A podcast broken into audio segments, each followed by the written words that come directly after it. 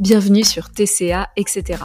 Un podcast où on cherche à explorer, comprendre et surtout vaincre les troubles du comportement alimentaire. Seul au micro ou avec mes super invités, on va casser les idées reçues, parler alimentation, rapport au corps, thérapie, famille, rapport aux autres. Je suis Flavie Milsono, thérapeute, éducatrice et coach spécialisée dans le comportement alimentaire. Ça fait maintenant deux ans que j'ai la chance d'accompagner des personnes à retrouver leur liberté. Vous pouvez me suivre sur Instagram, flavie.mtca. Je vous souhaite une très bonne écoute. Bienvenue dans ce nouvel épisode de podcast, un peu particulier puisque j'y reçois ma première invitée. Et c'est pas n'importe qui parce qu'en fait c'est ma grande sœur. Si je l'ai invitée dans cet épisode, c'est parce que d'une, elle a connu les troubles alimentaires par mon biais euh, à une époque et que je trouve ça intéressant de pouvoir poser des questions à des proches, mais aussi parce que, aussi étonnamment que ça puisse être, alors qu'on est sœurs, alors qu'on a été élevés dans le même milieu où il y avait quand même pas mal de questions autour du corps et de la nourriture, eh bien elle, elle a jamais eu de problème de troubles alimentaires et elle est même plutôt ce qu'on appelle une mangeuse intuitive. Bienvenue Perrine. Bonjour à tous. Merci de te prêter au jeu de l'interview. Avec plaisir. Pour commencer, euh, j'ai eu envie de mettre en place un petit rituel et avec euh, des petites questions que je vais poser à chacun de mes invités. À savoir, trois questions te concernant, puisque comme tu n'as pas vécu les TCA, il y a une quatrième question qui ne te concerne pas. Première question, c'est quoi ton plat préféré?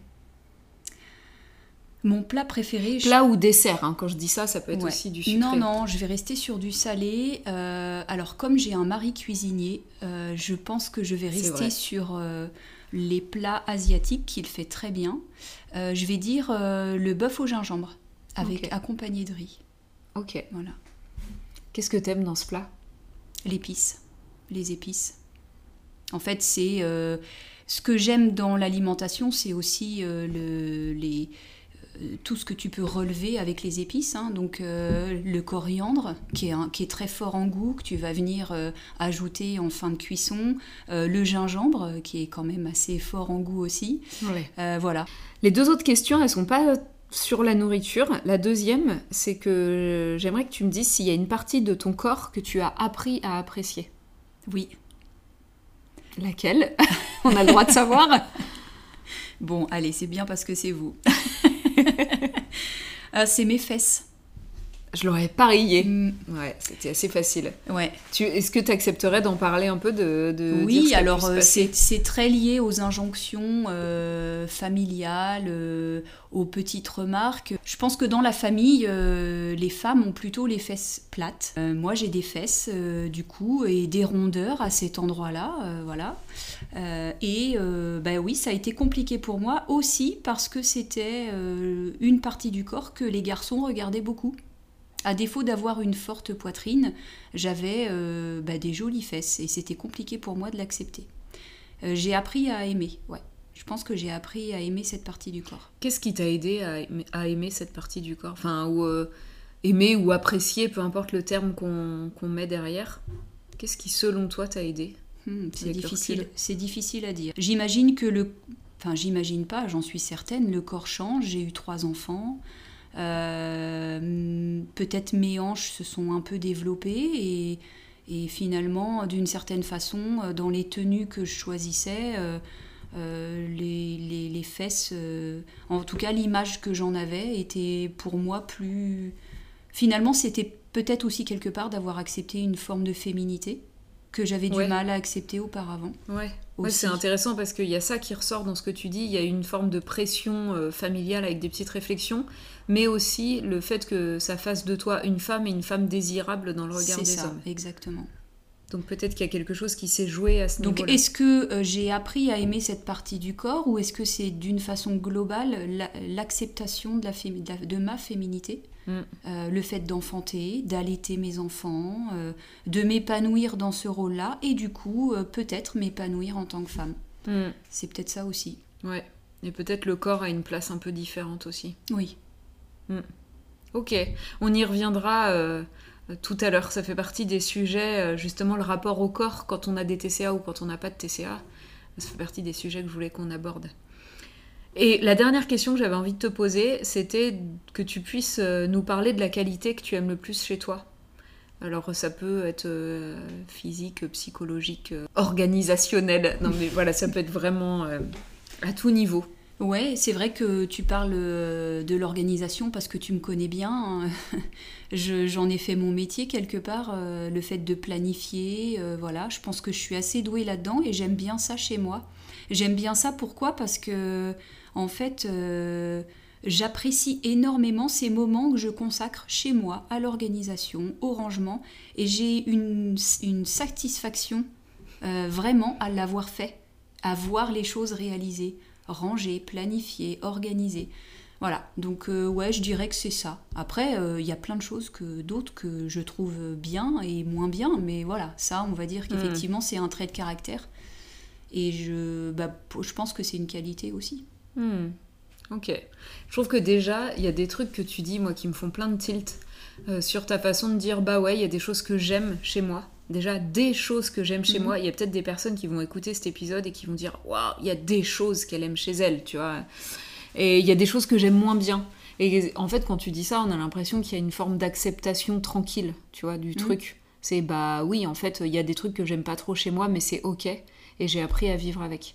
Et rien que ça, moi, ça me fait déjà écho à, au sujet en fait de ce podcast dans les troubles du comportement alimentaire où très souvent les personnes qui développent un TCA euh, sont dans une recherche de perfection et du coup aimeraient gommer la moindre imperfection qu'il puisse y avoir et ont un peu euh, une peur sous-jacente euh, d'être mise à nu tu vois Comme s'il y avait des trucs pourris à découvrir chez soi et que finalement d'être dans une relation un peu intime avec quelqu'un, c'était prendre le risque d'être mise à nu. Comme si il y avait une forme d'imposture, tu vois. Mhm. Et que, je, à mon sens, ça fait partie du chemin de la guérison aussi de travailler là-dessus et de peut-être un jour arriver à un truc euh, qui ressemble. En fait, je trouve que ça s'entend dans ce que tu dis, quoi. Tu vois, d'un truc un peu tranquille. Ça veut pas dire parfait, mais ça veut dire un truc un peu tranquille. Bah, en fait, qui c'est hyper. Qui est, capable de, supporter euh, le contrôle permanent toute une vie euh, non-stop En fait, euh, je pense que on peut s'infliger ça à un certain moment, mais tu te rends compte que quand tu tombes le masque, t'es es, vachement plus tranquille. D'autant plus que que finalement, finalement, nos congénères, tous les gens qu'on côtoie, les amis, la famille, finalement, on, est tous dans le même bateau. Donc euh, euh, voilà, c'est et, c'est un peu se délester d'un fardeau, euh, d'un truc un peu trop lourd ou d'un costume un peu trop étriqué pour nous, en fait, de vouloir ressembler à quelque chose qui n'existe pas en plus. Mm. Et, qui n'est même pas souhaitable ni désirable. qui n'est pas ni souhaitable pour, ni, pour les autres. Mm, C'est-à-dire qu'en plus de ça, c'est s'imposer un truc que personne ne nous demande. Mm. Non, non, non. Mais alors après, bon, on s'éloigne un peu du sujet, mais c'est c'est un peu ma spécialité de digresser.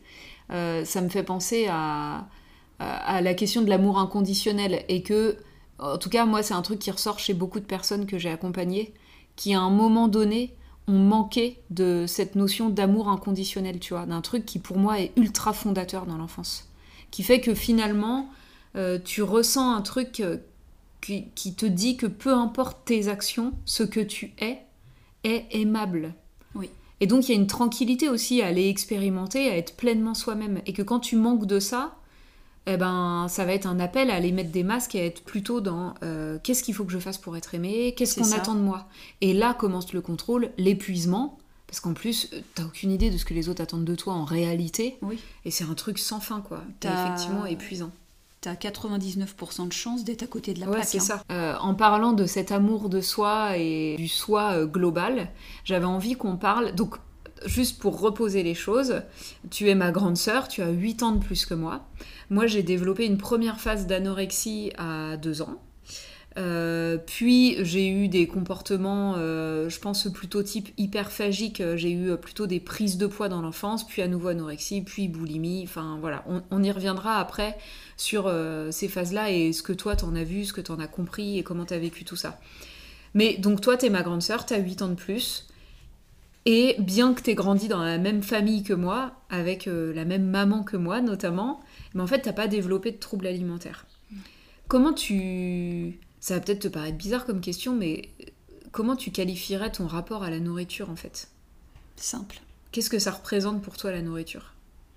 Le plaisir. Ouais. C'est un le, plaisir de manger, euh, le plaisir de, de, satisfaire une envie. Ok. Euh, le plaisir des saveurs, des odeurs, le plaisir aussi de partager. C'est un moment de partage, le manger, avec des collègues, avec des amis, avec sa propre famille, avec ses enfants. C'est propice à la discussion. Hmm, voilà. Qu'est-ce qui fait que toi, je vais rentrer un peu plus dans le détail, mais c'est hyper intéressant, je pense, pour les personnes qui écoutent, d'avoir accès à ça, parce que je fais une parenthèse, mais moi, quand j'échange avec euh, soit des personnes que j'accompagne ou même des personnes qui viennent me parler sur Instagram ou autre, il y a un truc qui ressort, c'est que on me dit, mais en fait, ça n'existe pas les mangeurs intuitifs, quoi. Mm. Tu vois, il y a un truc, en fait, euh, c'est comme si vous étiez une espèce un peu rare et à part, et que encore plus quand on est une femme. C'est-à-dire que on peut retrouver ça, mais plutôt chez les hommes. Donc du coup, j'en profite. J'ai une espèce rare de mangeur intuitif qui l'a toujours été, en fait, comme si tu vois, t'avais jamais perdu ça de l'enfance jusqu'à maintenant. Et du coup, toi, qu'est-ce qui fait que tu t'arrêtes de manger T'es es à table, tu manges un truc. Euh, bah, j'ai plus faim. Hum, simplement, en fait, c'est très compliqué d'y répondre parce que justement, c'est intuitif. Ouais. En fait. Donc oui, c'est difficile d'y répondre euh, comme, euh, en fait, spontanément. Je n'ai plus faim d'aller au-delà de ça, c'est difficile d'y répondre parce qu'en fait, c'est intuitif. C'est un peu le chien qui se mord la queue, mais finalement, c'est ça. Après, ce qu'il faut voir, c'est que j'ai aussi euh, eu des périodes, et notamment à l'adolescence, où je me suis posé des questions sur mon corps. J'aimais pas mes fesses. C'était, je focalisais sur ce point-là. Donc, comment se débarrasser de ses fesses? Ouais. Peut-être en faisant attention à l'alimentation. C'est une euh, question que je voulais te poser. Est-ce que tu as déjà eu envie de maigrir? Oui. Et, j'ai déjà beaucoup maigri. Mais pour des raisons euh, qui n'étaient pas liées à la, à la volonté de contrôler mon alimentation. Oui, c'est ça. Les périodes où tu as beaucoup maigri, c'était pas une perte de poids intentionnelle. Non. Mais quand tu étais dans des périodes où tu as eu envie de maigrir, tu n'as pas changé ton alimentation pour autant? J'ai essayé, mais en fait, euh, ça m'était pas possible parce que je pense que euh, très naturellement, euh, cette envie de, mener la vie comme je la menais avant revenait en fait. donc déjà, mes tentatives étaient vaines systématiquement.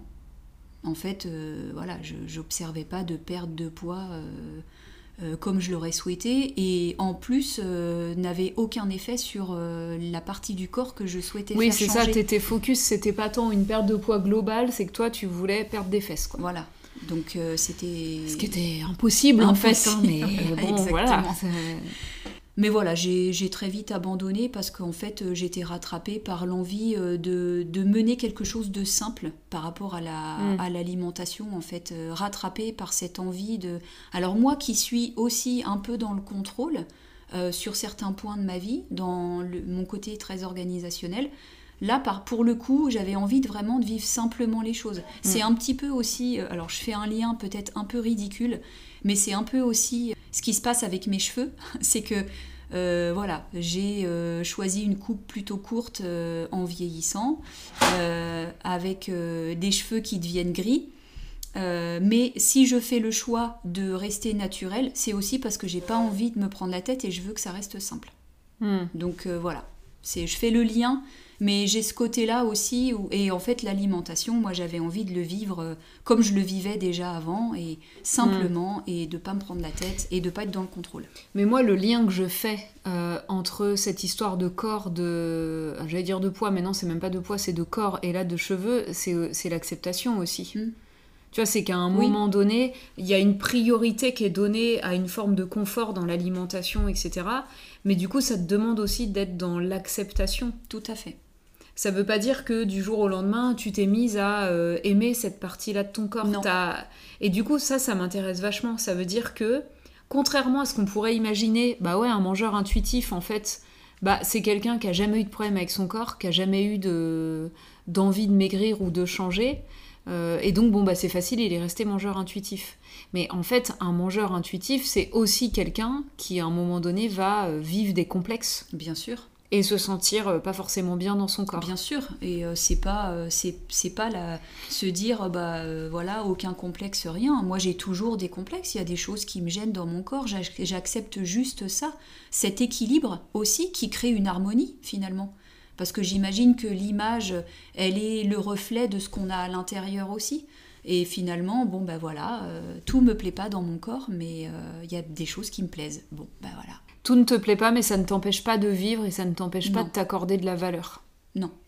Et, et, en fait, ça, ça me semble vraiment primordial. Et aussi quand on se projette, quand on a souffert de TCA et qu'on se projette dans une guérison, euh, et j'en parlais dans le tout premier épisode de ce podcast où la question que je posais c'était est-ce qu'on peut vraiment guérir d'un trouble alimentaire? Oui, moi je pense que oui, bien sûr, à condition de ne pas projeter quelque chose qui serait de la perfection. Mm.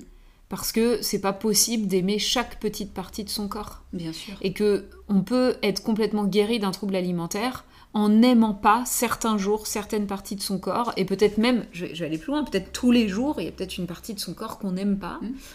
Mais c'est ok. Et, euh, ça veut pas dire qu'on va se remettre à, remuer ciel et terre pour essayer de changer cette partie-là. Et en fait, c'est bien ça le TCA. Hein. C'est qu'à un moment donné, on met toute l'énergie sur le fait de changer ce truc-là. Et puis on met tellement d'énergie dessus que on grossit encore ce problème-là, et puis on remet plein d'énergie, on grossit encore le problème, et en fait ça devient juste le centre de ta vie, quoi. Ouais. Et c'est de l'énergie que tu n'utilises pas à autre chose.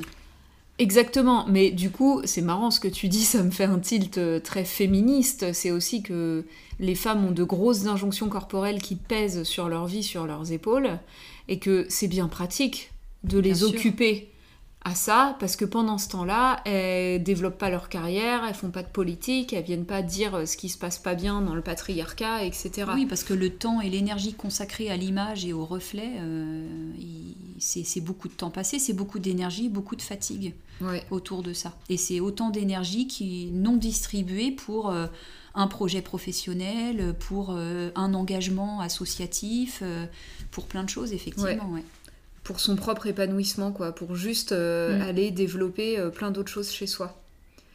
Et, de parler de ça, ça me fait penser à notre histoire familiale, parce qu'en fait, euh, c'est d'autant plus étonnant qu'on ait des trajectoires si différentes à ce niveau-là, que notre grand-mère paternelle a souffert de troubles alimentaires, je pense, j'allais dire jusqu'à sa mort, mais jusqu'à ce qu'elle ait Alzheimer, en fait. C'est c'est le seul moyen qu'elle a eu. Du coup, ça veut dire que sur les, la fin de sa vie, moi je l'ai vue euh, dévorer des religieuses.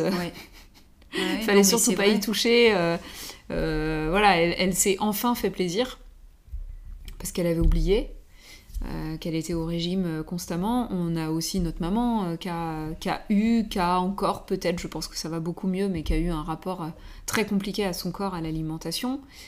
Et en fait, moi, quand je pousse même plus loin, je regarde mes tantes, je me rends compte que c'est pas si simple. Du côté paternel, je pense qu'il y a des vrais TCA. Du côté maternel, euh, au moins pour l'une des deux, c'est pas un vrai TCA, mais bon, euh, euh, moi je les entends encore dire ah, on a bien mangé ce midi, ce soir je ne mange pas, ce soir je fais ci, je fais ça, donc pas mal, avec pas mal d'injonctions aussi autour du corps. Beaucoup de sport qui est fait dans le seul but d'être maintenu mince, voilà, donc il y a un un truc bien lourd au niveau familial quand même chez nous sur. Donc je suis euh, une rescapée quoi. Bah du coup, ou alors ce truc-là tu l'as pas pris. Oui, voilà, j'ai pris autre chose. Mais c'est ça aussi, c'est ramener le trouble alimentaire à sa place de symptôme. Oui.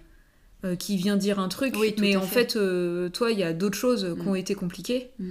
Et, et, en fait, je trouve aussi que ce que ça dit, ça, c'est que c'est globalement une question. Enfin, oui, je vais aller au bout de mon truc. Globalement, une question de, place de la femme, de rapport au corps de la femme. Et que le trouble alimentaire, c'est quand même beaucoup ça. C'est quoi la place de la femme? Qu'est-ce qu'on attend de la femme? Et à quoi serait censé ressembler son corps? Et aujourd'hui, je me demande si on peut réellement euh, échapper à, ces questionnements physiques et esthétiques quand on est une femme, quand on est une fille. C'est compliqué, j'imagine. Ouais. Je parle pas de développer des TCA à tous les coups. Non, non. Parce que c'est aussi hyper intéressant que tu aies nommé tout à l'heure euh, le fait d'avoir eu envie de maigrir quand même. Tu vois, c'est-à-dire que tu as, essayé des régimes, des mm. trucs comme ça en fait. C'est ça. Ouais, c'était quoi? C'était des régimes que maman, elle faisait? Euh, oui, c'était notamment oui, des régimes euh, qu'elle pouvait faire, ou alors euh, juste en, en, éliminant certains aliments de l'alimentation, les choses jugées trop sucrées, trop grasses, voilà. Rien de nouveau sous le soleil, quoi. Ouais, rien C'était le truc. Ah c'était il y a combien de temps? Il y a plus de 20 ans, eh quoi, ben, tu vois Oui, il y a, même 30 ans, en il y a, fait. Il y a 30 ans, on va dire, il y a 30 ans. Donc, non, rien de nouveau. En fait, j'invente rien. Hein. voilà, c'était... Surtout que les, les mecs d'aujourd'hui qui nous vendent leurs conneries, là, ils inventent rien non plus, quoi. En tout cas, ça a pas pris sur toi, c'est-à-dire que tu vois, il y a un truc. On, on, peut, tout, en fait, on peut tous passer par des périodes d'envie de maigrir sans, sans pour autant sombrer dans un TCA. Ouais, en fait. Mais aussi parce que le TCA, il est plurifactoriel. Oui. Et que pour moi, c'est important de dénoncer euh, tout ce qui est autour de la culture des régimes et de la culture de la minceur, parce que ça fait beaucoup de mal. Mais ça veut pas dire que je pars du principe que euh, culture des régimes égale trouble du comportement alimentaire. C'est une des accroches.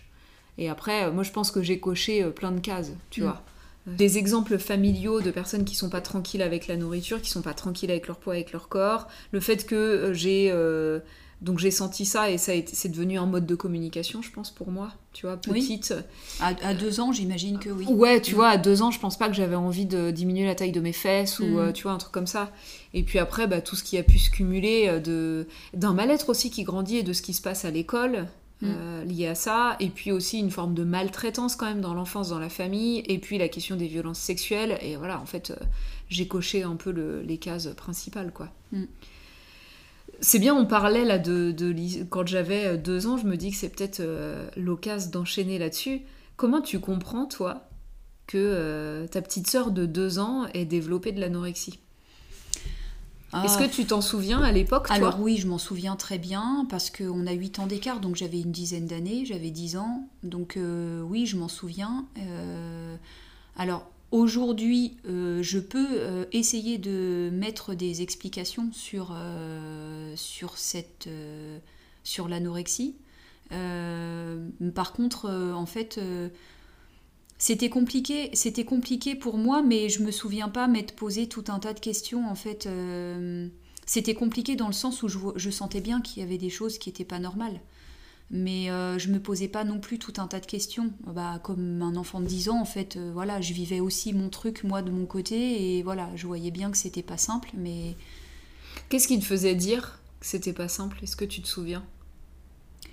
Bah, Est-ce que... ça venait plus de moi ou plus de maman, ce qui te faisait dire que c'était pas ça Maman. Ouais. Oui, oui. Oui, complètement, parce qu'en fait, euh, c'était, euh, il y avait un rituel autour du repas aussi, et puis il y avait une angoisse qui était certainement générée euh, en amont du repas, parce que ben, toi, tu refusais de manger catégoriquement, tu t'installais même rarement, enfin du coup, tu étais installé à table, mais tu très vite, tu quittais le tu quittais la table parce que voilà, tu voulais pas manger. Donc euh, je pense que voilà, pour maman, c'était difficile à vivre parce qu'elle savait qu'elle allait vivre ce moment difficile, ce qui aussi peut-être n'a pas arrangé les choses. Hmm. Parce que quand on focus comme ça sur un sur le repas, sur le fait de manger, peut-être que avec plus de légèreté, euh, tu serais revenu naturellement à table. Hmm. Peut-être pas. En fait, euh, là, on pose des trucs on n'en sait rien. Et puis on peut aussi se mettre à la place de la maman. Toutes Tout les deux, on est maman, et je pense que c'est facile d'imaginer que l'angoisse te prend et t'emmène. Et que là, en fait, moi, c'est marrant, en entendant ça, je me dis, il y avait besoin d'un tiers. Oui. Dans cette relation. Et c'est sans doute ça que j'appelais, parce que... Euh, en fait, pour les personnes qui nous écoutent et qui ne le savent pas, ça tombait quand même pile poil au moment de la séparation de nos Exactement. parents. Et du mm. coup, je pense que j'appelais ce tiers, quoi, qui serait venu aussi euh, faire médiation dans cette relation, je pense, avec maman. Tout à fait. Chose dont je n'étais absolument pas capable à l'époque, moi. Et que, qui non, et puis qui n'était pas ton rôle. C'était pas mon rôle et euh, voilà. N'aurait pas été souhaitable. Oui, non, ça aurait été, oui, mais effectivement, euh, c'est ce que j'allais dire en fait euh, aujourd'hui avec euh, mes yeux d'adulte. pour moi, c'était vraiment corrélé avec la séparation de nos parents, une période très compliquée pour ma maman, pour notre maman et une période très compliquée pour toi. et pour moi, donc voilà, finalement, c'est comme ça que je me l'explique, en fait. Effectivement, la présence d'un tiers, quelqu'un qui vient effectivement dans cette relation mère-fille, alors comment ça s'est créé? C'est un peu le jeu de la poule et de l'œuf en fait. Euh, qu'est-ce qui s'est passé? Est-ce que c'est toi d'abord qui, qui avait un mal-être de petit enfant à qui il manque quelque chose? Ou est-ce que c'est maman qui était dans une souffrance qui du coup a comme les, on dit que les enfants sont des éponges? Voilà. Qu'est-ce qui s'est comment ça s'est fait? Qu'est-ce qui s'est passé? Voilà quels ont été les, facteurs, euh, les, éléments précurseurs à, ce moment-là C'est compliqué à dire, ce serait difficile de toute façon. Et en plus, comme tu disais, il y a plusieurs facteurs aussi. Et toi, euh, ça t'inquiétait Ça te, tu vois, en écoutant là, j'ai une question qui m'était jamais venue et qui me vient. Je me dis, mais euh, toi, tu as 10 ans, tu es aussi dans ta propre souffrance. Est-ce que je prenais pas un peu toute la place? Tu vois, avec euh, cet appel au secours de l'anorexie. Oui. Est-ce que tu t'es pas senti un peu euh, ouais. Euh, relégué, un peu sur le côté bah, ma, ma, relation avec maman était pas était une relation mère-fille, j'imagine classique, mais pas on n'était pas très proches. Bah forcément, euh, maman a été euh, très focalisée sur, euh, sur ça et, c'était normal. Enfin, j'avais... Mais là, c'est ton regard d'adulte. Ouais, mais, est-ce que tu te souviens en tant qu'enfant d'avoir... Ouais, mais je, sincèrement, là, de ce que je du ressenti en me replongeant un peu dans cette période, ce que je ressens, c'est, bah ouais, mais il y a, un, y a un, vrai besoin là. Tu vois T'étais inquiète? Tu te souviens ou pas d'avoir ressenti de, l'inquiétude? Ouais, je pense que oui. Ouais. J'étais souvent inquiète hein, à l'époque. Hein. Oui, déjà, de base. Bon, en tout cas, on va faire un peu des, des sauts dans le temps. Ce qui s'est passé ensuite pour moi, je reconstitue aussi en regardant les photos parce que c'est un peu flou. C'est que euh, j'étais une petite fille euh, plutôt euh, normale ensuite, plutôt au-dessus des courbes, mais dès ma naissance, en mm. fait, maman avait le souvenir de moi comme un, un tout petit bébé, pas du tout. Euh, quand je compare, moi j'ai eu trois enfants, euh, j'étais un bien plus gros et grand bébé. Genre, je faisais quasiment 54 cm, c'est immense quoi. Mm. Je suis pas très grande aujourd'hui, mais euh, voilà, donc j'étais plutôt au-dessus des courbes. mais avec un, truc un peu linéaire dans mes courbes. Et à un moment donné, je commence à prendre du poids, quand même. vraiment, ça se voit sur les photos. Et j'essayais de chiffrer, de voir en regardant les photos, 6 ans, euh, je sais pas, on pourrait dire une petite fille un peu rondouillette, enfin voilà. Mm. Mais vraiment, il y a un truc qui se joue à 8, 10, et je pense, là où c'était le plus voyant, c'était autour de 12 ans. En fait, ce qui est un peu bête, c'est qu'il y a un trou dans mon carnet de santé. Mais genre entre 6 et 10 ans, il n'y a pas de pesée, il n'y a rien. du coup, ça rajoute un peu à mes questionnements et qu'est-ce qui a bien pu se passer. Euh, moi, j'ai quelques souvenirs de mon comportement alimentaire, mais finalement assez peu. J'ai quelques souvenirs de comment je me sentais dans mon corps aussi, euh, à certaines périodes. Et je me dis, ok, et ma sœur, comment elle voyait tout ça? Est-ce que, est que tu m'as vu grossir? J'ai plusieurs questions. Est-ce que tu m'as vu grossir? Est-ce que tu as perçu mon mal-être? Qu'est-ce que tu percevais, toi, de tout ça? Alors, euh, très honnêtement, non. Je t'ai pas vu grossir euh, enfin, pour moi, dans mes yeux, à moi, ça, non. Par contre, percevoir ton mal-être, oui. Est-ce que tu te souviens vers quel âge? Quel âge toi tu avais et j'avais quand euh, tu, en te souvenant là de cette perception du mal-être? Bah, je dirais que oui, c'était peut-être euh, fin de primaire, ouais, 10-11 ans. Mais finalement, euh, il y a un truc que j'ai besoin de dire parce qu'en en parlant, ça me sort comme ça. Finalement, plus tu avançais vers ta féminisation, plus tu as grossi. Ouais. Plus tu avançais vers la formation de ton corps, de ta poitrine, de tes hanches, plus tu as, créé une enveloppe autour de ça. Ouais. Hein C'est oui. net. Hein dans une famille où euh, il y a quand même une grosse problématique autour de ce que c'est qu'être une femme et une grosse problématique d'agression sexuelle en fait hein, dans notre famille avec des problématiques d'inceste. Bah moi je focalisais sur mes fesses hein, quand même. Hein. On en revient à l'image de la femme mm. finalement. Moi j'ai des souvenirs de euh, euh, gros malaise aussi de en fait de ça me plaisait pas de pas pouvoir choisir mes vêtements j'avais cette sensation là et je crois que j'osais pas dire à maman et euh, j'ai revu des fois des photos dans certaines robes et euh, je me suis souvenu en fait que je détestais ça. Je sais pas si tu te souviens, on en avait déjà parlé il y a longtemps de ça. Tu m'avais dit que tu avais perçu un peu ce truc-là et que c'était hyper compliqué pour toi euh, d'aller en parler à maman parce que tu avais peur qu'elle prenne ça comme une critique à mon encontre. Comme si c'était Flavie est trop grosse. Mm. C'était un sujet tabou. Enfin, j'avais la sensation que c'était un sujet tabou. Maman, elle a toujours essayé de contrôler son alimentation. Elle a toujours été dans, dans euh, le, souci de son apparence.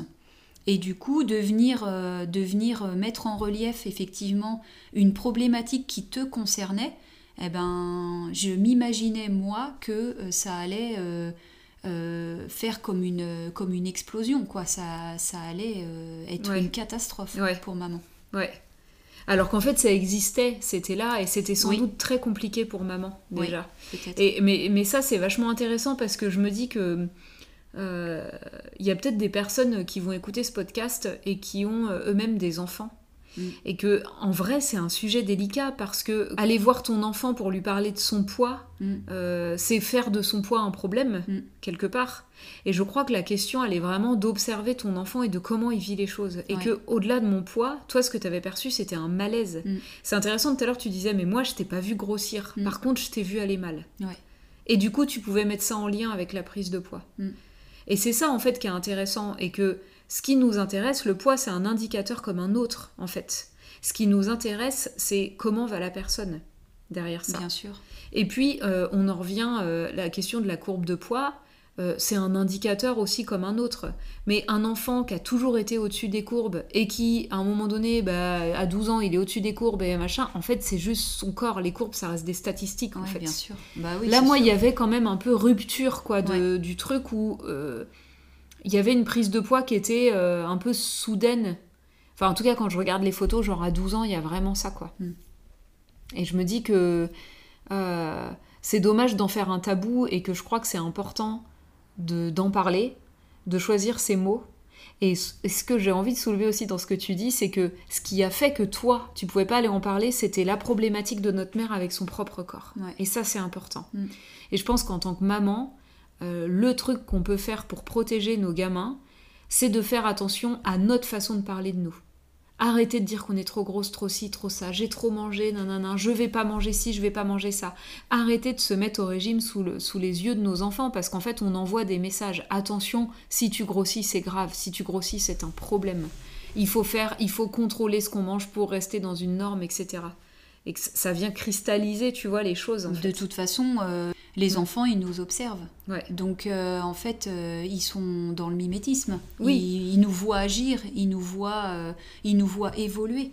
Donc, oui. effectivement. Tu pourras lui dire, mais non, mais t'es très bien comme tu es, machin. Pourquoi est-ce que moi, je serais bien comme je suis? Si je grossis, ça va être une catastrophe, tout comme si toi, tu grossis. Tu vois, s'il y a ce message-là en, continu. en continu. Et je pense que vraiment, c'est le premier truc à faire en tant que parent, c'est être attentif à la façon dont on parle de soi et de la façon dont on parle de ce qu'on mange aussi. Mm. Voilà, une grande attention là-dessus.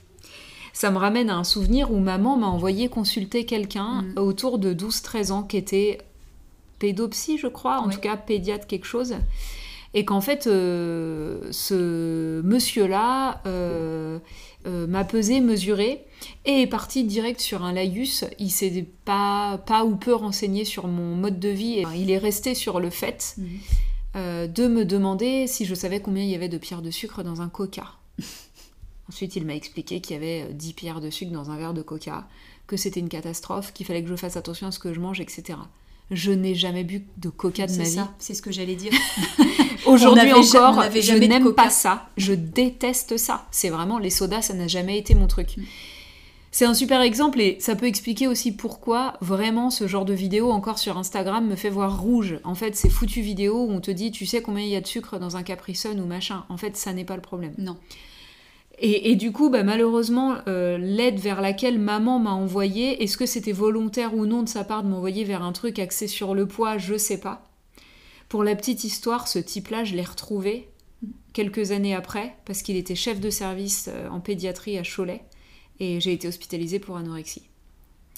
Du coup, ça me permet de faire un bond euh, encore en avant. J'ai donc eu une période d'anorexie autour de mes 17 ans. Mm. Tu te souviens de quoi? J'ai même pas envie de poser de questions précises. Ça t'évoque quoi quand euh, je parle Alors, de ça? moi, ce, qui, ce dont je me rappelle, c'est euh, ton entrée euh, en BEP sanitaire et social, Ouais. qui a été précurseur dans cette période-là. Parce qu'en fait, euh, les cours que tu avais pris t'ont permis d'a- d'accéder à certaines informations sur certains aliments. Et du coup, tu commençais à maîtriser ton, ta- ton alimentation. Effectivement, j'avais des cours de nutrition Mhm. et de diététique, Mhm. les deux. Et, euh, par contre, en fait, c'est en terminale que j'ai commencé. Ah, tu vois, alors que j'avais les cours depuis la seconde, il me semble. Oui, Mais c'est en terminale que j'ai sombré. oui, c'est vrai. Vrai Et que j'ai commencé à faire attention. Mais effectivement, ça a joué un rôle. Ça a joué un rôle hyper important Mhm. d'avoir accès à ces Donc je me souviens de ça. Et puis au début, euh, bon, je mettais ça sur le compte de un peu comme ce que moi j'avais pu vivre, de la volonté de Oui. perdre un peu de poids. euh, voilà, euh, bon, voilà, pas rien de plus quoi. Et puis après, évidemment, euh, il aurait fallu être aveugle pour pas voir l'évidence qu'il y avait un vrai problème. Mais, mais oui, c'était très très inquiétant, très inquiétant. Et finalement, en fait, ce qui me vient là comme ça tout de suite, c'est euh, le côté. euh, c'est bizarre parce qu'en fait, j'avais, j'ai cette sensation que le rapport euh, fille-mère avec maman, finalement, revenait un peu sur ce qu'on avait vécu quand tu avais deux ans. C'est très Hmm. étrange. Le côté. je sais pas ce qui se joue. C'est en fait, je je pourrais pas plus le décrire. C'est juste dire que j'ai cette j'avais enfin j'ai cette sensation là, je le perçois et c'était ce que je percevais. C'était ça. On recommence quelque Ouais, chose. Quoi. On reconvoquait une forme de fusion. Il y avait ouais. Mm. Il y avait un espèce de schéma là. Ça fait hyper sens parce que il y a vraiment quelque chose de central dans les troubles alimentaires et notamment dans l'anorexie et c'est pas pour rien que ça se développe souvent dans les mêmes âges autour de l'adolescence, c'est la question de la différenciation en fait Mm. avec le parent. Mm. Et souvent euh, ça survient dans des familles où il n'est pas possible de se différencier, où il n'est pas possible de se séparer sereinement, tu vois. Ouais. On, on sent qu'il y a soit tu es dans la fusion, soit il y a rupture et tu sais pas quoi faire de Ouais, ça en fait. ouais. Et, et moi, je me souviens de choses de maman qui me disait euh, inquiète, mais tu voudrais pas remonter à tel poids, qui était un poids qui était même pas un chiffre rond, tu vois, et qui, enfin, qui était vraiment étrange Ouais. finalement de dire ça, et que en fait c'était le poids qu'elle, elle avait adoré peser, Oui. et qu'elle rêvait de retrouver un jour dans sa vie. Donc si tu veux, en termes de projection, Ouais, euh, ça, voilà, on était en plein ouais. dedans, et je me dis, il n'y avait pas de recul de sa part, et en même temps personne l'emmenait à ça. Il n'y avait aucune prise en charge, euh, en tout cas autant que je m'en souvienne, de la famille. Non. Euh, bon, déjà au début, j'ai été longtemps sans soins finalement. Oui. C'est moi qui ai demandé à être hospitalisée. Je En fait, si c'est toi qui a... oui, Ouais. c'est toi qui a vraiment tout pris en charge en fait. Ouais. hein. Quel souvenir, toi, t'as de cette période de l'époque où j'étais, euh, je souffrais d'anorexie?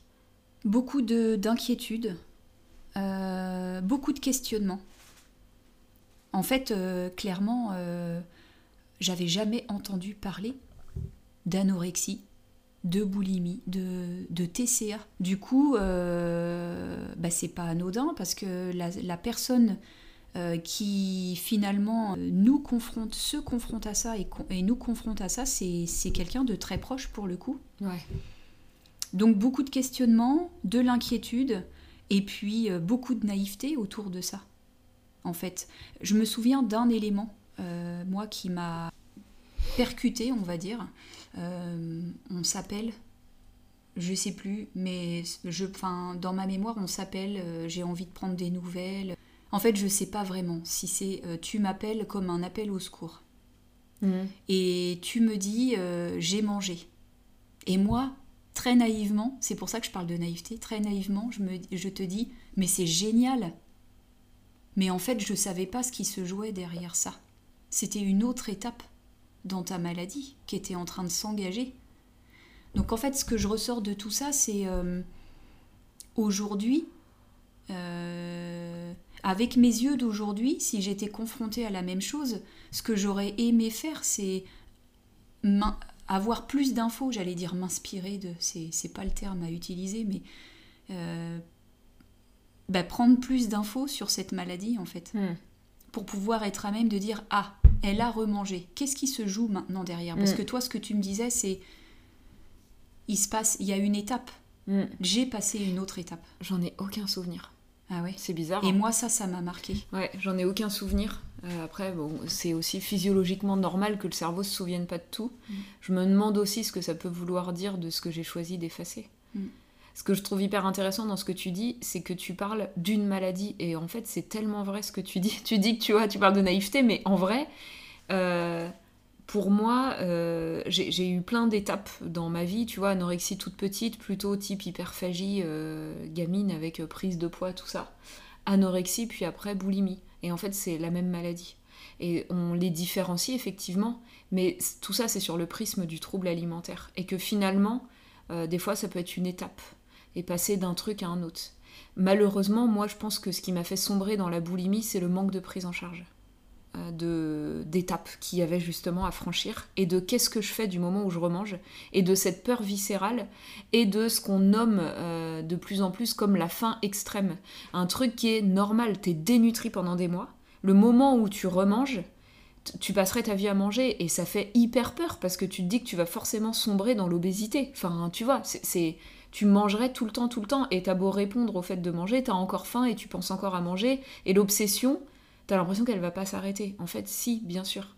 Mais moi, j'ai pas du tout été accompagnée là-dedans. Et comme j'avais du chantage au poids, tu vois, euh, à l'hôpital, j'avais pas le droit d'avoir euh, de vos nouvelles, euh, ni par téléphone, courrier, rien. Il n'y a pas de portable à l'époque, parce qu'on est un peu des dinosaures. Mais c'est ça, en fait. Euh, du coup, j'avais rien, j'étais prisonnière de ce truc-là et tout était conditionné à mon poids. Si tu reprends, tu auras droit à. Et en fait, euh, euh, moi, je, je sais plus exactement la date de mon hospice, mais je sais que c'était peu de temps avant l'anniversaire de maman. Et du coup, je m'étais dit, euh, je, peux pas lui faire ça. Bon, après, là, ça toucherait à d'autres enjeux relationnels intéressants à développer dans un autre épisode, hein, tout ce qui se passe au niveau relationnel, mais je me disais, franchement, je peux pas. Enfin, faut que je prenne du poids, tout ça. Et du coup, bah, je suis rentrée, ça a été dur, et puis j'ai fini par céder et rentrer dans ce chantage. Mais en fait, c'est comme s'il m'avait prescrit la boulimie hein, à l'hôpital. Tu vois, en fait, dans ce chantage au poids, il y a quelque chose d'hyper malsain qui n'était pas du tout pris en charge. Franchement, j'avais pas de prise en charge psychologique. Et je sais plus combien de temps j'ai été hospitalisée, mais. Alors, pour moi, cette période, elle est hyper vague. Ouais. Euh, par, pour le coup, moi, c'est quelque chose que peut-être j'ai un peu occulté, tu vois. Euh, je me souviens pas du tout de la- à quelle période tu as été hospitalisée. Bah, tu vois, autour de l'anniversaire de maman, donc novembre, euh, en fait, ça devait être novembre 2002, parce que c'est pour moi, je crois que c'était l'année, ouais, j'avais 17 ans. Donc, euh, novembre 2002. Oui, oui. Tu vois, donc Moi- novembre, décembre, c'était la fin d'année. Est-ce que toi, ça t'aurait aidé? J'en sais rien, moi, que euh, on te propose au moins euh, soit des rendez-vous, soit avec des pros, mais tu sais, moi, je pense beaucoup à, la paire aidance qui se développe, des gens qui sont passés par les troubles alimentaires et qui euh, peut-être feraient des réunions d'information pour les proches. Est-ce que, tu vois, est-ce que des trucs comme ça, tu penses que... Est-ce que tu penses que ça t'aurait aidé, mais est-ce que tu penses que tu aurais eu le temps, l'énergie? C'est ça que je me pose comme question. En fait, c'est difficile. Aujourd'hui, évidemment, je vais te dire, avec mes yeux d'aujourd'hui et le- l'expérience, euh, mon vécu, ma disponibilité d'aujourd'hui, évidemment, je vais te dire oui. Mais à l'époque, est-ce que vraiment j'aurais saisi cette occasion-là? Est-ce que... Tu vois, tout, euh, tout à l'heure, quand, quand tu parlais, je pensais à ça. Je me disais, bah oui, aujourd'hui, il y a Internet, on va se renseigner. Attention, sur quoi tu tombes? Tu, tu tapes anorexie, machin, j'imagine que tu tombes sur tout un tas de trucs et évidemment il faut faire un tri pas possible quand on voit les réseaux sociaux et ce qu'on peut entendre, ce qu'on peut voir sur euh, le poids, enfin voilà, Ouais, les clair. injonctions? Donc euh, voilà, si j'avais eu ça, parce qu'il y avait internet à l'époque, on n'était quand même pas. euh, Oui, bah oui, mais l'accès était quand même différent, quoi. C'était. C'était pas aussi simple qu'aujourd'hui. Mais, et puis c'est un sujet complexe, c'est-à-dire que même chez les soignants, moi il y a des personnes qui ont témoigné auprès de moi de vécu, euh, d'expériences d'hospitalisation avec des repas thérapeutiques où euh, tu vois tu manges en présence par exemple d'une infirmière avec l'infirmière qui dit oh là là mais attends c'est beaucoup trop ça je vais pas manger ça ou alors euh, heureusement que demain je vais aller courir Mm. enfin je veux dire qui véhicule euh, des messages complètement à l'inverse de ce qui pourrait aider à une guérison et du coup même tu vois chez des gens qui sont censés être euh, pros Ouais. et formés, sensibilisés à ça, il y a eu zéro déconstruction de leur côté. Ouais. Et, et c'est le sujet du poids, notamment chez les femmes, c'est quand même quelque chose. Bon, déjà, c'est quelque chose de très intime, hein, le rapport à son poids, à son corps, mais on, baigne tous et toutes dans un truc très euh, culture de la minceur, culture du corps, qui fait que même chez des gens euh, sensibilisés, ça peut être compliqué. C'est pour ça que moi, je pense à la paire et danse aussi, en me disant, mais ça vaut de l'or. Quelqu'un qui s'en est vraiment sorti, effectivement, euh, ça peut valoir de l'or ce qu'il va apporter. Ouais. mais alors, moi, oui, je je dis oui, euh, évidemment, mais euh, en fait, je me projette en 2002. Où là, euh, En même temps, t'es un peu dur avec toi parce que moi, j'ai quand même le souvenir d'être venue chez vous. Je sais pas combien de temps je suis restée. Oui. Mais je me revois oui, après, sous une grosse couverture dans le canapé. Ouais. T'avais d'autres chats à fouetter et il y a ta petite sœur qui souffrait d'anorexie qui a débarqué quand même chez toi. C'est pas le coup d'être dur, c'est d'être assez honnête en fait sur euh, la disponibilité et puis les choses qui me préoccupaient à l'époque. Alors après, ça, effectivement, les personnes qui vont entendre ça vont peut-être se dire bah quand même c'est sa sœur et tout. Mais voilà, ça n'empêche pas un amour inconditionnel, évidemment. Mm. C'est juste euh, beaucoup de naïveté. Moi, je le dis très sincèrement, euh, autour de tout ça, il y avait énormément de naïveté, et je le sais et je suis juste honnête avec moi-même et mm. ce qui potentiellement peut empêcher une aide précieuse euh, et, euh, et le manque enfin c'est pas le manque de volonté c'est juste euh, un manque de connaissance du de, cette de cette maladie un manque de alors évidemment si j'avais eu dans mon entourage quelqu'un peut-être souffrant de ça évidemment ça m'aurait intéressé de m'enrichir entre guillemets de du vécu pour peut-être te, venir en aide ou te le partager, mm. je pense. Est-ce qu'il y a eu des moments où ça t'a vraiment énervé ce truc Enfin, tu vois, un peu de se dire, mais bon sang, il lui suffirait de manger, quoi? Oui, sincèrement, oui. C'est là que je parle de naïveté. La naïveté, c'est l'inconnu, l'incompréhension, en fait. Ou en tant que mangeur intuitif, pour le coup, tu vois, le truc hyper simple, hyper naturel pour moi. Oui, ça m'a agacé. Mm. Oui, parce que finalement, je trouvais ça tellement bizarre, tout ça autour. Donc voilà. Oui, ouais, ouais, c'est clair. Et tu vois, moi, le souvenir que j'ai de la période que je ne peux absolument pas chiffrer, placer, ni rien, c'est très flou, mais du moment où je suis venue chez vous, c'est de, au contraire, un relâchement de cette pression. Ouais. C'était un peu un havre de paix où je pense qu'avec maman, euh, il y avait beaucoup de tension autour de ça. J'ai pas ressenti cet agacement chez toi, tu vois. Moi, j'ai le souvenir que tu me foutais la paix, quoi. C'est-à-dire que euh, aussi difficile que ça puisse être pour mm. toi de voir ta petite sœur maigrir, maigrir, maigrir. Moi, vraiment, l'image que j'ai, c'est de me revoir sur votre gros canapé avec euh, une couverture énorme, un peu lestée là, tu vois, mm. sur moi parce que j'étais tout le temps grelottante, même en plein été, je mourais de froid et de voilà pas de pression excessive. T'étais pas à me foutre la pression pour que je mange. Tu me laissais me reposer faire ma vie tu vois. Il y avait quelque chose de plus tranquille qu'à la maison. Ouais. Bah du coup euh, plus détaché aussi. Peut-être. Donc c'était euh, mais la question qui me vient l'autre question c'est est-ce que tu as eu peur que je meure? Bah, je pense que ça rejoint euh, mon, mon blackout entre guillemets de quand t'es rentré à l'hôpital où en fait j'ai pas de souvenir tu vois. Le côté, euh, t'effaces un peu de ta mémoire certains trucs. je pense que ça, oui, ça a été justement, tu vois. Tu préfères pas te souvenir parce qu'en fait, il y a le, danger de mort qui est là. Et c'est l'hospitalisation finalement ouais. qui est venue marquer ça en mode euh, c'est suffisamment grave. Euh. ouais, carrément. Alors que physiquement, c'était juste incroyable ce que tu vivais. Tu l'as sous les yeux. Mais tu vois, quand euh, on parlait de la période où tu as vraiment grossi petite, euh, en fait, moi, euh, je te voyais pas dans ces. Tu vois, c'est peut-être aussi la volonté de pas voir, de se protéger aussi de quelque chose. Mmh, tu vois ouais. ouais.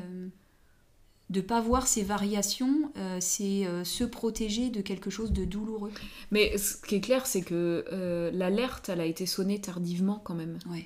Moi, je me souviens, en fait, même par rapport à notre médecin de l'époque, avec maman, et euh, quand elle a commencé à envisager la question de l'anorexie, j'avais déjà perdu énormément, parce qu'en fait, moi, j'ai perdu, je crois, 25 kilos en 6 mois, sauf mm. que je partais même pas d'un vrai surpoids. Mais non. Donc en fait, euh, tu vois, si on fait euh, l'IMC, même si j'aime pas beaucoup me baser sur l'IMC, j'étais dans un IMC normal même au départ, quoi. Donc, euh, donc en fait, 25 kilos chez quelqu'un qui a un IMC normal, ça a été fulgurant. Quoi, oui, clairement. parce que moi je me souviens vraiment du départ où tu as commencé à vraiment mincir. Euh, c'est quand t'es, euh, je me J'étais souviens. encore au lycée. Ouais, et tu es venu me voir à la naissance d'Antoine. Oui, Donc mai oui. 2002, et tu Oui. parles d'hospitalisation novembre, novembre, 2002. ouais. Donc moi ça je m'en souviens Ouais. bien du démarrage. Je pense que ça a commencé en avril en fait, tu vois, un truc comme ça. Donc euh, peut-être qu'en mai, j'avais genre déjà perdu 2-3 kilos quoi. Ouais, facile. Plus Je pense, ouais. Ouais, ça a peut-être été euh, vite. hein. Mais euh, je sais que, voilà, arrivé à. En rentrant des vacances d'été, en fait, le médecin a commencé à sonner euh, l'alarme, mais euh, j'étais à, euh, je sais plus, euh, 45 kilos, quoi. Et je suis descendue à 38 en hospice. Ouais. Donc euh, voilà, effectivement, avec le médecin, euh, l'autre, donc le, le, gentil monsieur qui m'avait parlé des pierres de sucre dans le coca, Mhm. qui, euh, une, fois, une fois dans l'anorexie, disait à maman simplement qu'en fait je pouvais en mourir, que je pouvais mourir dans mon sommeil n'importe quand. Était-ce vraiment utile de partager ça à une maman seule avec sa fille? Enfin, on vivait dans une angoisse, voilà. Et puis moi, j'ai basculé dans la boulimie. Je sais pas trop quand. euh, finalement, peu de temps avant l'hospice, parce que euh, c'est ce qui a déclenché aussi, je pense, moi, l'hospice. Enfin, il y a plein de choses qui ont déclenché l'hospice dans ma tête, mais je me souviens de ça et d'une prise de conscience de je n'ai plus aucune joie de vivre. Je ne vois plus mes amis, il n'y a plus rien qui me fait rire. En fait, ma vie, c'est de la merde, quoi. Franchement, j'étais joviale. Je pense que j'ai toujours été un peu rigolote, à aimer faire rire les autres et beaucoup rire. Mm. Et là, ça, ça m'avait quitté. Il y avait plus de ça, quoi. Plus rien. Je me trouvais, je crois que je me suis mise un peu en position méta, je me suis regardée et je me suis dit que j'étais chiante à mourir, que ma vie était chiante à mourir et que c'était plus possible en fait. Et donc un jour, maman est rentrée du travail et ma valise était prête. Et c'était très compliqué parce que, et ça, des personnes qui souffrent d'anorexie ou qui en ont souffert comprendront ce que je veux dire, euh, j'avais le syndrome de l'imposteur aussi de ma maladie. J'étais pas assez malade pour me faire hospitaliser. Et arrivé devant l'hôpital, je me revois sonner aux urgences et dire à, à maman, ils vont pas me prendre en fait. Ils vont pas comprendre pourquoi je suis là. Ils vont se dire, ben quoi, euh, qu'est-ce qu'elle a quoi? Et je vais devoir justifier le truc. Alors qu'en fait, j'étais dans un état de maigreur où en fait, le, mec a quand même euh, rapidement compris euh, pourquoi je venais ici. Mais je, je- j'ai réussi à surpasser ce truc-là, mais une fois devant, heureusement que j'étais pas seule parce que j'aurais fait demi-tour en fait. Ah ouais, parce que je me Mm. disais, mais non, mais je suis pas assez malade, je suis pas assez maigre. Et ça, euh, voilà, pour moi, euh, si je peux passer un message par rapport à ça, c'est que oui, il y a des critères, et malheureusement, pour les hospices, il y a encore des critères de maigreur, et que c'est une énorme connerie. Ouais. Mais que le trouble alimentaire, il se mesure à la souffrance, il se mesure à l'obsession, il se mesure à la place qu'il prend dans la vie. Quand je demande à certaines de mes patientes, c'est quoi le pourcentage de charge mentale que ça prend dans ta vie, et qu'elles me répondent 90%, C'est terrible. mais c'est ça. Et faut ça dire que ces personnes-là arrivent quand même à bosser, arrivent à faire des trucs, mais tu vois, l'énergie qu'il faut, je veux dire, c'est un combat de tous les jours en fait, avec une énergie qui est déployée pour la vie quotidienne qui est horrible, qui est, enfin, qui est beaucoup trop grande et qui, qui crée un épuisement Mm. et qui renforce en plus la sensation d'avoir besoin d'avoir le contrôle. Enfin voilà, ça, ça s'auto-nourrit. Il n'y a, faut pas- il y a pas de notion, à mon sens, de poids ou de quoi que ce soit pour demander de l'aide. Certaines hospices vont malheureusement opposer euh, ça. Pour aller consulter un psycho, une diète spécialisée, pour aller consulter quelqu'un, franchement, il faut pas euh, avoir peur de ça. S'il y a de la souffrance, souffrance pardon, on est légitime à, à demander de l'aide. Bien sûr. Il y a une question que j'avais envie de te poser, parce que moi j'en ai pas de notion de ça. Est-ce que t'en parlais avec maman? Pas énormément, dans mon souvenir. Maman est pas très loquace euh, sur. euh, Peut-être aujourd'hui, oui, mais à l'époque, euh, sur les problématiques. C'était compliqué d'évoquer les problématiques. Peut-être pour éviter de parler euh, des, des causes et des conséquences. Tu vois De creuser. Hmm. Je pense aussi Évidemment. que maman elle a eu très peur. hein. Mais oui, Pour le mais coup, hein. évidemment, on en a parlé. hein. Enfin, c'est le, le sujet, c'est pas on n'en a pas du tout parlé. On a évoqué nos craintes, mais voilà, on n'est pas allé au-delà. Je, j'en ai jamais trop reparlé avec elle. Pas beaucoup, un peu comme ça, mais pas beaucoup. Et tu vois, je trouve qu'il y a un truc qui me vient là, et je me dis, s'il y a des proches qui écoutent cet épisode, faut avoir en tête que l'hospitalisation, ça peut être une étape. Ça peut être une étape importante qui va aider. Il y a aussi des gens pour qui c'est traumatisant. Vraiment, moi, il y a des personnes qui viennent vers moi l'hospice a été du traumatisme ajouté sur du traumatisme, quoi. Donc c'est vraiment très compliqué. Et en fait, peu importe, même si c'est aidant, même si la personne elle a repris du poids, elle dans sa tête rien n'est réglé, quoi. Et moi, le souvenir que j'ai, c'est d'avoir été abandonnée. Et qu'une fois sortie de l'hôpital, tout le monde avait l'impression que c'était réglé. En plus, j'avais repris un peu de poids. Et alors ça, c'est très compliqué, les proches qui sont contents et qui te le disent. Mm. Tu vois? Et je trouve que c'est un, un sujet... Enfin, moi, je me souviens d'un truc que tu m'as dit et qui, va paraître... Alors, ça, va être intéressant de voir comment tu réagis. Enfin, forcément que c'est bienveillant à la base, mais moi, ça avait été hyper compliqué. Tu m'avais dit... Euh, mais non, mais peut-être que, en fait... Euh, euh, ta morpho c'est celle-ci et que désormais tu resteras, tu seras toujours mince. Et je crois que ça venait dans un contexte de tu voulais me rassurer sur quelque chose, sur une potentielle prise de poids ou quoi. Mais moi, c'était pas une injonction, mais tu vois, un truc. Ouais, il faut que je reste mince, tu vois. Je sais pas si tu te souviens de ça. C'est marrant, je me souviens, c'était autour de Noël. Je me souviens exactement du comment j'étais habillée le jour où on a eu cette conversation, tu vois. C'est délirant, quoi. C'est des trucs qui, qui marque. Et ça, moi, je me dis, si je devais donner un conseil aux proches aussi, c'est éloignez-vous du corps. Éloignez-vous de ces discours-là. Oui, la personne qui a un TCA, elle est centrée là-dessus et elle va chercher à ramener ça. Mais éloignez-vous de ça. Parlez-lui de plein d'autres choses, de tout ce qu'elle est autre que son corps et son poids. Et pour vous, parlez de plein d'autres choses aussi. Évitez de parler de votre corps, de votre poids. Tu vois, je reviens à maman qui disait euh, Oui, euh, tu voudrais pas faire euh, tel poids qui en fait était son poids à elle. Maman qui était. D'ailleurs, maman qui, au fur et à mesure que je maigrissais, prenait du poids. Oui. Sur cette période-là. C'est vrai.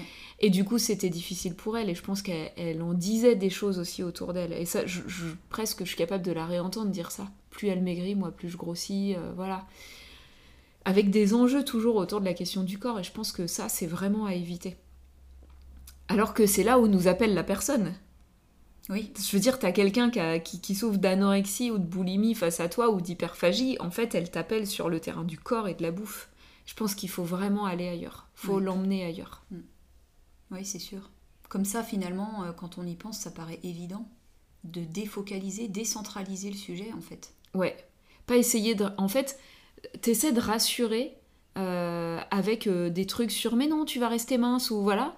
Et en fait, j'allais prendre l'image de, du seau d'eau qui essaie de remplir un truc qui est percé, mais c'est même presque pire que ça. C'est que tu recrées d'autres petits trous, limite, dans le truc, tu vois. Mm. Et que finalement, là où tu essaies de remplir quelque chose, peut-être même tu vas créer du vide encore plus, quoi. Mm. Et ça, ça, ça me semble important. Après, là, on a pas mal parlé d'anorexie. Moi, j'ai souffert longtemps de boulimie. La boulimie, c'est tellement honteux. Alors déjà, la boulimie, ça a la particularité que ça ne se voit pas parce qu'en fait j'ai passé la majorité de ma vie à poids normal. Poids un peu faible quand même, je pense souvent, mais plutôt poids normal. Et du coup, moi je me demande, est-ce que, est-ce que tu savais Est-ce que tu savais pas du tout? Je me souviens d'une fois où j'en ai parlé, tu te souviens, chez maman? Où euh, j'avais craché le morceau comme ça. Non. Franchement, euh, là, pour le coup, euh, je fais non de la tête, mais on m'entend pas. Oui, c'est vrai. Et puis moi, je, depuis tout à l'heure, je fais non de la tête. Alors, pas du tout. C'est ça qui est terrible, en fait. C'est que, pour ma part, et pourtant, je pense être quelqu'un d'assez intuitif, euh, d'être à l'écoute de mes ressentis. Mais là, c'est pareil. c'est j'ai plus fait confiance à mes ressentis sur le tard, finalement. Et hmm. voilà. Mais là, pour le coup, euh, non. Alors, je me souviens pas que tu en aies parlé, c'est ça qui est incroyable. Hmm. Ça avait été un moment difficile, hein. maman a fondu. C'est hyper intime du coup, là, ce qu'on raconte, mais il y avait euh, donc ton mari qui était là aussi, et, et ça partait, je pense, même un peu d'une friction avec lui. Et en fait, maman, a même, maman a quitté la pièce et juste allé pleurer dans la cuisine, et on n'en a jamais reparlé avec elle. Ouais. Et en fait, euh, même ton fils aîné était là. Ouais. Tu vois? Et, j'ai lâché le truc, en fait, en disant, mais en fait, euh, euh, là, moi, les, troubles alimentaires sont revenus puissance 10 000 et ça fait, je sais plus à l'époque, 2-3 ans que je me fais vomir, quoi. Et j'avais lâché ça, comme ça. Oui, c'est vrai, maintenant je m'en souviens. Et en fait, je crois que je vous ai lâché ça parce que, entre-temps, j'avais réussi à en parler à ma meilleure amie. Euh, y a, elle, j'ai réussi. Mais moi, je me souviens d'étapes, c'est-à-dire que ce truc-là est revenu. Alors, je vais être claire, je dis ce truc-là est revenu. J'étais clairement pas guérie. Hmm. J'étais obsédée par mon poids et par mon corps. C'était l'enfer. Et du coup, je me souviens aussi de questionnement d'avoir l'impression de souffrir de troubles de l'humeur quand même à cette époque-là me disant mais qu'est-ce que j'ai, j'ai tout pour être heureuse, mais euh, je bascule d'un truc à un autre sans arrêt, avec des trucs très forts. Mais en fait, j'étais dans une vie d'hyper contrôle. Le plus important, ça restait mon apparence. Euh, toutes les photos, tous les trucs étaient regardés sous ce prisme-là. Enfin, c'était euh, horrible quand j'y repense. Mais à bas bruit, c'est-à-dire que j'avais pas de symptômes. J'avais de l'hyper contrôle, mais j'étais à poids à peu près normal, plutôt bas quand même. et pas de crise de boulimie. Et en fait, euh, j'ai rebasculé à un moment, un événement de vie, parce que j'ai rebasculé un peu dans l'anorexie, en réalité. Il y a eu un événement de vie qui a fait que j'ai beaucoup maigri, et je pense que je voulais pas grossir, truc typique. Là, j'ai rebasculé dans la boulimie.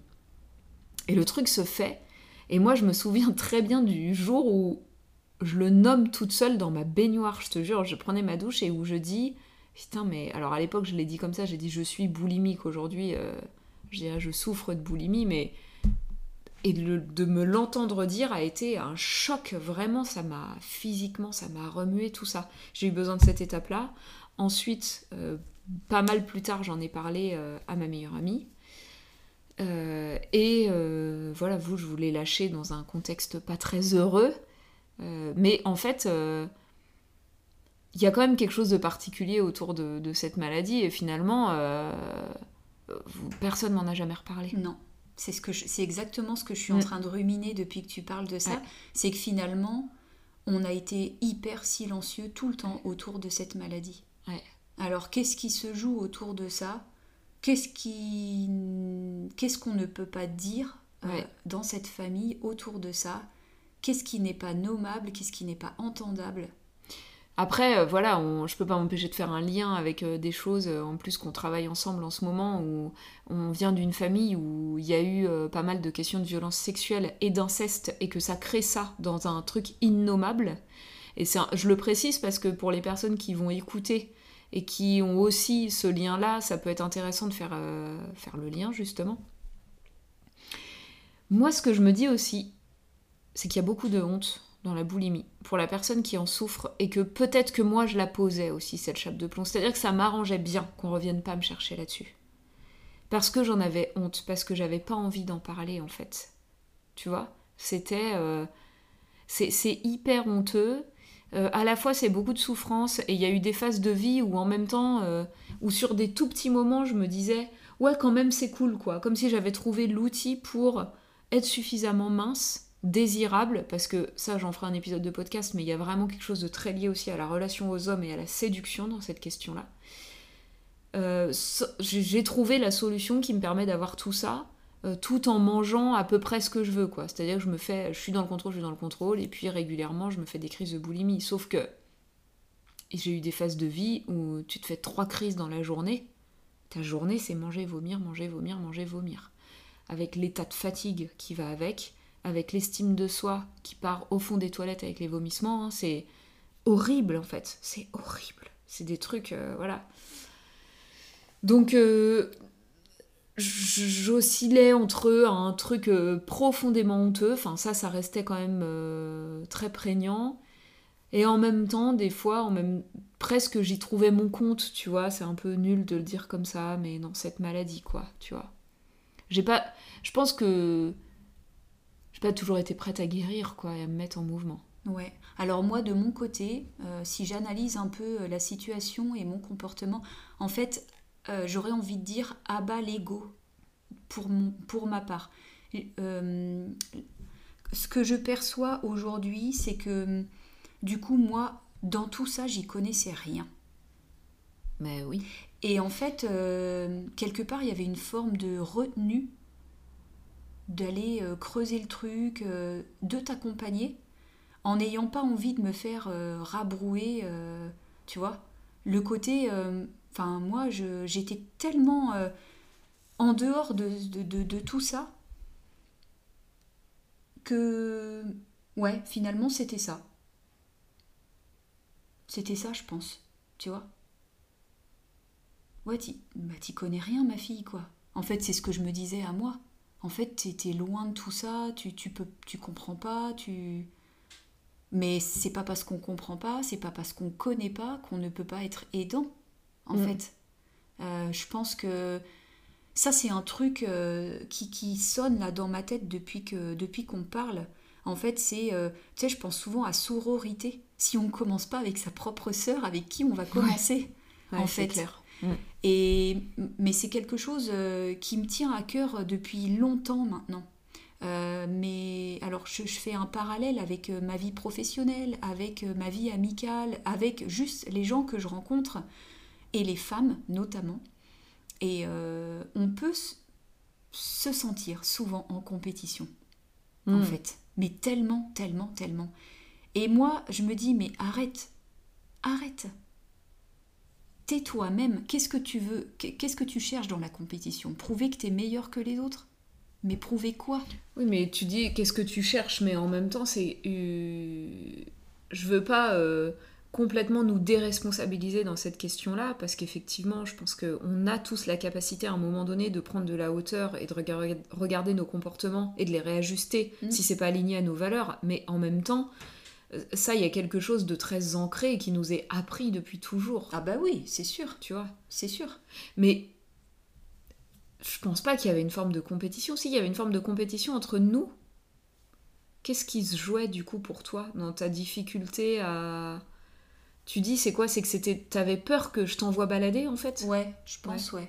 Ben, t'es quelqu'un de très intelligent, tu l'as toujours été, en fait. Et je pense que, ouais, je pense que j'avais vraiment peur de me faire envoyer balader. Ouais, vraiment. Ouais, mais tu vois, moi je reviens à ma responsabilité là-dedans et je me dis, tiens, sans vouloir te rendre responsable, évidemment. Qu'est-ce que je créais, moi? En fait, tu vois, quand je te dis que y avait, c'était tellement honteux, j'avais tellement pas envie qu'on vienne me chercher là-dessus que sais, il y a des barrières euh, euh, symboliques, enfin, tu vois, des trucs qui sont créés dans la relation, euh, ne viens pas me chercher là, quoi. Il y a un truc aussi chez la personne boulimique, c'est tu vis tout le temps dans le mensonge. Tu vois mm. Il y a quelque chose de l'ordre de tu fais style, tu manges normalement devant les gens, ou alors tu passes pour celle qui a une hygiène de vie incroyable, en fait, oh, elle mange peu et tout ça. J'étais toujours celle qui prenait jamais de gâteau, jamais de machin. Et puis en fait, euh, derrière, euh, ça explosait, ça m'explosait au visage. Mais tu vois, ça me fait penser, euh, il y a un jeune homme qui est venu vers moi, il y a de ça quelques mois, quand sa compagne lui a dit, j'allais dire avoué, tu vois, c'est horrible, mais c'est un peu de ça, quoi. Elle, elle l'a vécu comme ça, je t'avoue que je suis, enfin que je souffre de boulimie. Elle lui a parlé de ses troubles alimentaires. Il s'est trouvé complètement démuni, ça a été assez violent pour lui et en fait il s'est mis, alors il est devenu boulimique d'apprendre lui, il s'est mis en recherche de plein d'infos, il a lu plein de choses, il a consommé plein de contenu sur les réseaux, il a fini par atterrir jusqu'à moi de fil en aiguille et on a fait une séance ensemble où il avait, comme il avait déjà beaucoup creusé, il avait plein de questions à me poser. Et où du coup, euh, alors éthiquement parlant, euh, moi, euh, on a bordé les choses, c'est-à-dire que c'était hors de question qu'on parle d'elle, alors qu'elle n'a pas choisi de venir, et voilà, mais vraiment de lui, de sa posture de euh, déjà je comprends pas, c'est quoi ce trouble, de parler un peu euh, théoriquement de tout ça, et d'une posture qu'on pourrait avoir euh, en tant que proche accompagnant. C'est chouette, incroyable. C'est très chouette, incroyable. En fait, je voulais revenir sur le côté aussi, moi en tant que maman, j'ai dit, il m'est arrivé de dire à mes enfants, si tu as besoin de parler, je ne suis peut-être pas la meilleure personne. C'est vrai. Euh, et j'accepte ça. En fait, je pense à ça parce que je me dis qu'on tourne autour du euh, quand même, euh, qu'est-ce que j'ai pas fait et que j'aurais pu faire, tu vois. Mais quelque part, ça peut être aussi dire juste à la personne, je sais que ça va pas et je suis peut-être pas la meilleure personne pour en mm. parler. Et si tu as besoin de parler à quelqu'un d'autre, je serai pas fâchée, au contraire et, je peux t'aider à trouver quelqu'un. Mm. Et ça me fait penser à ce que tu racontes sur ce jeune homme qui du coup vient vers toi, lui crée une démarche entre lui et un professionnel, mais quelque part c'est aussi mm. pour venir en aide à quelqu'un, à un mm. proche. Et voilà. ça, ça, ça, me parle parce que parce que voilà, je l'ai vécu en tant que maman et, et, je pense qu'il faut accepter ça. De pas prendre le truc sous le bras en disant on va y aller et puis ouais non mais on n'est peut-être pas les meilleures personnes parce qu'on est très proches parce qu'on s'aime énormément Et puis que l'autre en face a son rythme. Et que tu vois, à nouveau, moi, il y a des fois, si tu étais venu me chercher, effectivement, tu te serais sans doute fait rabrouer parce que j'étais pas prête. J'étais pas prête, ça aurait été trop violent, tu vois, pour moi. Et, que, voilà, en fait, euh, je crois qu'il s'agit pas de se dire ah, qu'est-ce que j'aurais pu faire d'autre différemment? C'est plutôt euh, moi aujourd'hui c'est ça qui m'anime. De toute façon c'est tirer aussi des leçons de mon expérience et de l'expérience de mes proches pour pouvoir dire à d'autres gens bon bah voilà nous voilà comment ça s'est passé, voilà quand même peut-être ce qu'on aurait pu euh, faire, ne pas faire. Mais il s'agit pas de dire c'est pas bien ou c'est bien, c'est une expérience parmi tant d'autres. Et en fait il y a autant de troubles alimentaires que de personnes qui souffrent de troubles alimentaires parce que c'est chaque fois très intime, même s'il y a des grandes lignes qui ressortent et qui permettent quand même d'avancer sur certaines choses. Comme voilà, moi, euh, le fait de dire aux proches, décentrez-vous de la question du poids de l'alimentation. Pour vous en premier lieu, quelqu'un dans ton entourage souffre de troubles alimentaires, pose-toi la question de ta relation au trouble euh, à, l'alimentation, pardon, à ton poids. Euh, moi, demain, quelqu'un euh, souffre d'alcoolisme autour de moi, je me dis, c'est quoi mon propre rapport à l'alcool en fait? Enfin, tu vois, il y a quelque chose de. Quand c'est quelqu'un de suffisamment proche que je côtoie quand même pas mal, ça va m'amener à me poser ces questions assez naturellement. Et moi, j'observe que dans des familles où il y a euh, donc souvent des jeunes filles euh, qui souffrent d'anorexie, où c'est un peu mis au grand jour l'anorexie, c'est vrai que c'est visible, voilà, bah en fait, cette question-là, elle n'est pas du tout abordée. C'est vrai. Les gens ne se posent pas là-dessus et les professionnels ne les emmènent pas hmm. là-dessus. Alors que, à peu près systématiquement, moi, les personnes que j'accompagne, même si aujourd'hui elles ont 30 ans, quand j'échange avec elle en disant euh, quand vous étiez enfant, comment ça se passait, etc. Ah bah maman était au régime, et puis enfin voilà, il y, a toujours des trucs comme ça quand même qui se passent. Enfin, je dis toujours. J'aime pas trop le toujours et le jamais, mais quasi systématiquement, on va dire. Mm. Donc euh, voilà, se décentrer et se poser la question de c'est quoi mon propre rapport à mon corps et à l'alimentation? Ça, pour moi c'est un basique. Et finalement en plus, tu vois, t'as la personne qui souffre et les personnes autour, se recentre sur elle en se disant tiens c'est comment pour moi l'alimentation mon corps? Tiens si j'essayais de décentrer aussi cette question de l'alimentation du corps pour moi du coup je le ferais moins pour elle aussi et ça charge un peu moins aussi celui qui souffre oui parce que finalement les personnes qui sont dans l'échange autour d'un sujet euh, il y a une victime une euh, personne qui souffre et puis l'autre qui veut lui trouver des solutions Ouais. Aussi. Parce qu'il faut aller mieux. Parce que ta souffrance devient la mienne. Ouais. Il faut que tu ailles mieux. C'est ça. En fait. Euh, alors là, on va toucher aussi à, un aspect plus systémique et puis même psychogénéalogique. Mais une, personne dans un système familial qui souffre, elle sert à quelque chose. Dans le système familial, elle dit quelque chose du système familial. Euh, l'approche systémique veut que on ne peut pas euh, observer et aider une personne seule, puisqu'en fait, seul on n'existe pas, on existe aussi au regard de nos relations, tu vois. C'est ça. Et au regard des relations entre les uns et les autres, à quoi il sert ce symptôme? Parce qu'en fait, ça n'est qu'un symptôme. Oui. Et c'est pour ça que c'est hyper difficile pour la famille finalement. Parce que la famille, elle est dans ton système. Elle fait partie du système.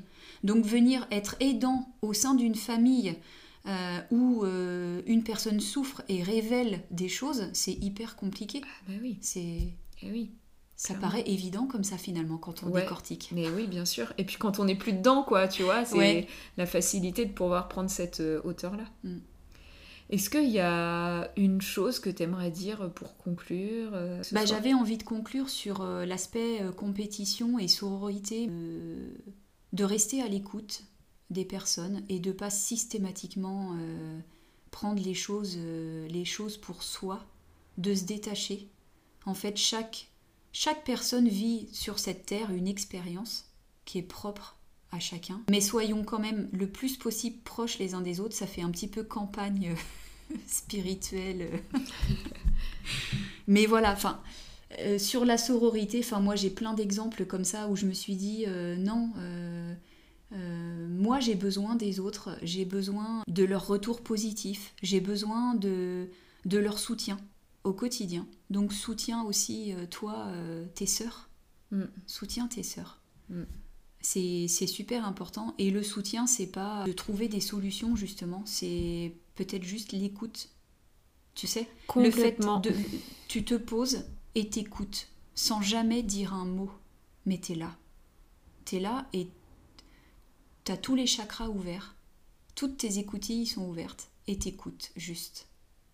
Voilà. Et en fait, juste en faisant ça, tu te dis, bah, tu prends un peu. Voilà. Tu prends la charge aussi, la charge émotionnelle, tu la partages, tu la vis. Et, finalement, tu, juste ça, tu fais du bien. Mm. Ouais, ce que tu disais sur le fait aussi de d'apporter à l'autre comme tu aimerais qu'on t'apporte, ça me fait penser à, un truc que j'aime bien dire de temps en temps, c'est que de faire briller les autres ne va rien t'enlever à toi. Bien sûr. Au contraire, mm. en fait, c'est vraiment ça. Et ça, ça nourrit, c'est un truc de fou quand on commence à partir là-dessus, en fait, de se rendre compte de ce que ça nous fait à nous aussi d'apporter à l'autre. Et forcément, moi, je peux pas m'empêcher de conclure quand même en disant faites briller en dehors du corps, en dehors du poids. Voilà, arrêtons de dire c'est super, t'as maigri. Voilà, il y a plein d'autres choses à complimenter chez les gens que leur corps, leur poids. Et que soyons créatifs et amusons-nous à chaque fois qu'on rencontre quelqu'un à trouver cinq qualités, cinq choses qu'on pourrait lui dire euh, qui, qui n'ont rien à voir avec le poids et avec la forme de leur corps. Et il y en a tellement. Et il y en a plein. Mais c'est un peu contre-intuitif au début. Parce qu'on a vraiment l'habitude, surtout pour les femmes. Qu'est-ce qu'elle est jolie, une petite fille, euh, voilà. Qu'est-ce qu'on peut dire aux petites filles, autre qu'elles sont gentilles et jolies, par exemple? Bon, bah merci beaucoup, Perrine. Merci à toi d'avoir euh, répondu présente. Je suis ravie d'avoir participé à ce podcast. Ouais, c'était chouette. Merci beaucoup d'avoir écouté cet épisode jusqu'au bout. Si ça t'a plu, n'oublie pas de me soutenir en laissant une note et un petit commentaire sur la plateforme de podcast sur laquelle tu m'écoutes. N'oublie pas que tu peux me retrouver aussi sur Instagram, flavie.mtca, pour rester informé de toutes mes actus, pour profiter de super aides et contenus gratuits. Et puis n'hésite pas à venir échanger avec moi, ce sera avec plaisir que je pourrai répondre à tes questions, ou prendre note de tes suggestions. Je te dis à très très bientôt